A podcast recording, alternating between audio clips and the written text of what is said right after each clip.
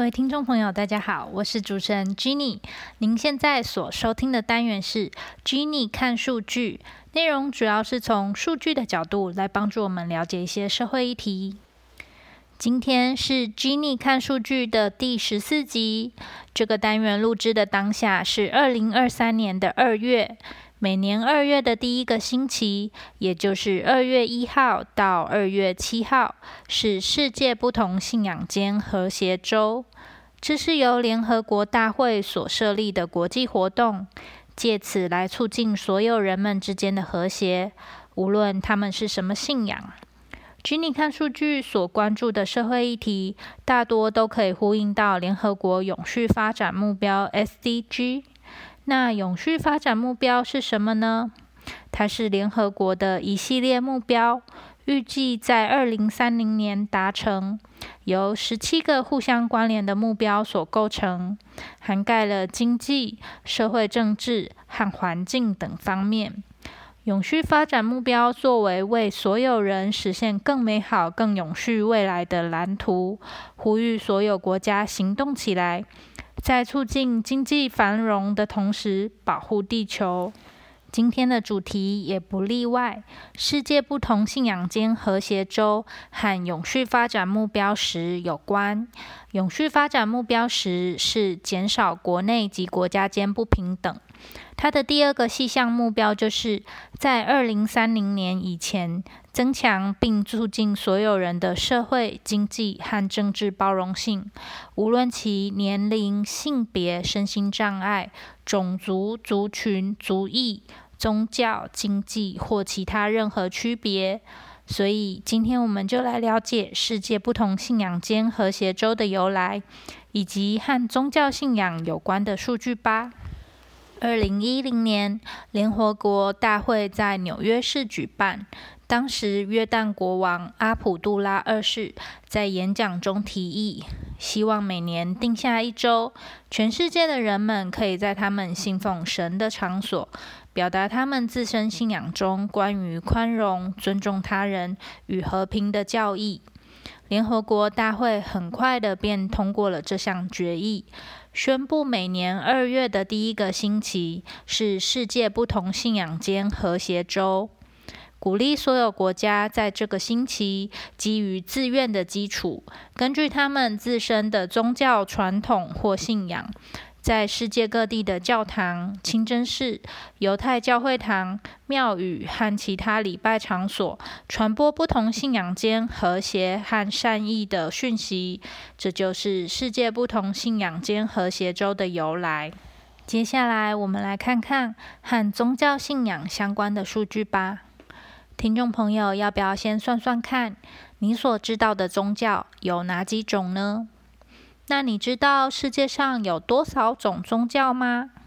根据我在维基百科上查到的资料，全世界大约有一万种宗教，其中大约百分之七十八的人口信仰着四个世界主要宗教其中的一种。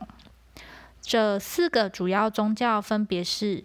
基督教占百分之三十一点一一，伊斯兰教占百分之二十四点九，印度教占百分之十五点一六，佛教占百分之六点六二，另外也有百分之十六点五八，大概是十二亿的人口属于无神论者，也就是说，剩下的这百分之五的人口。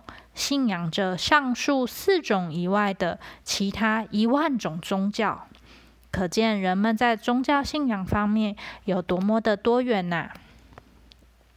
听完了世界主要宗教人口占比简介，接着来了解台湾的宗教人口概况。台湾的宗教人口占比和全球的占比就蛮不一样喽。根据美国在台协会在他们网站上发布的《二零二一年国际宗教自由报告》台湾部分，百分之四十九点三的民众信奉传统的民俗宗教，百分之十四信仰佛教，百分之十二点四信仰道教，百分之十三点二的民众。则无宗教信仰。而台湾将宗教团体分为财团法人或称基金会，还有寺庙和社会团体三种。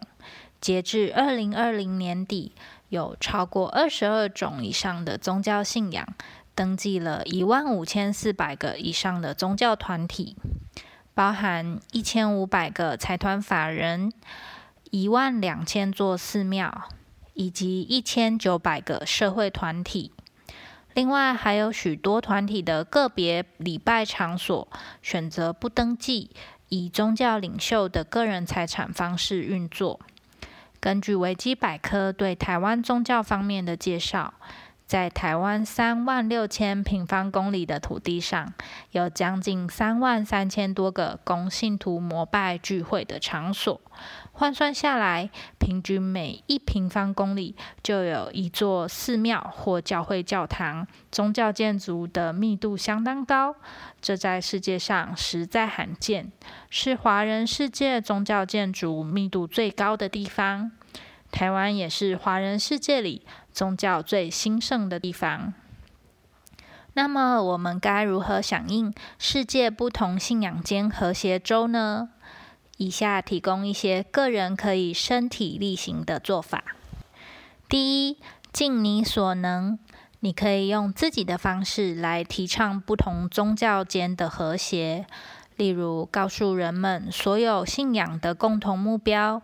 以及爱与善意是所有宗教信仰不可或缺的部分。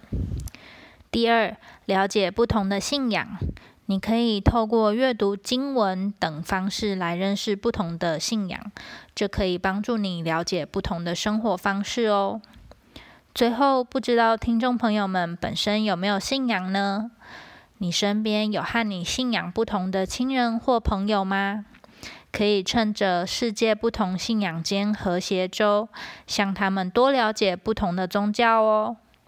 如果你的宗教信仰和多数人不一样，也可以在对方有兴趣多了解的情况下，和别人分享自己信仰特别的地方。好啦，今天的单元就分享到这里。如果你觉得这些资讯对你有帮助，请帮我按赞、订阅和分享给更多的人知道，这是鼓励我继续创作最棒的支持。也欢迎你留言告诉我你的感想，或提供想了解的社会议题，让我知道，我可以慢慢将他们安排进 Jenny 看数据这个单元。再次感谢你的收看，我们下支影片见啦！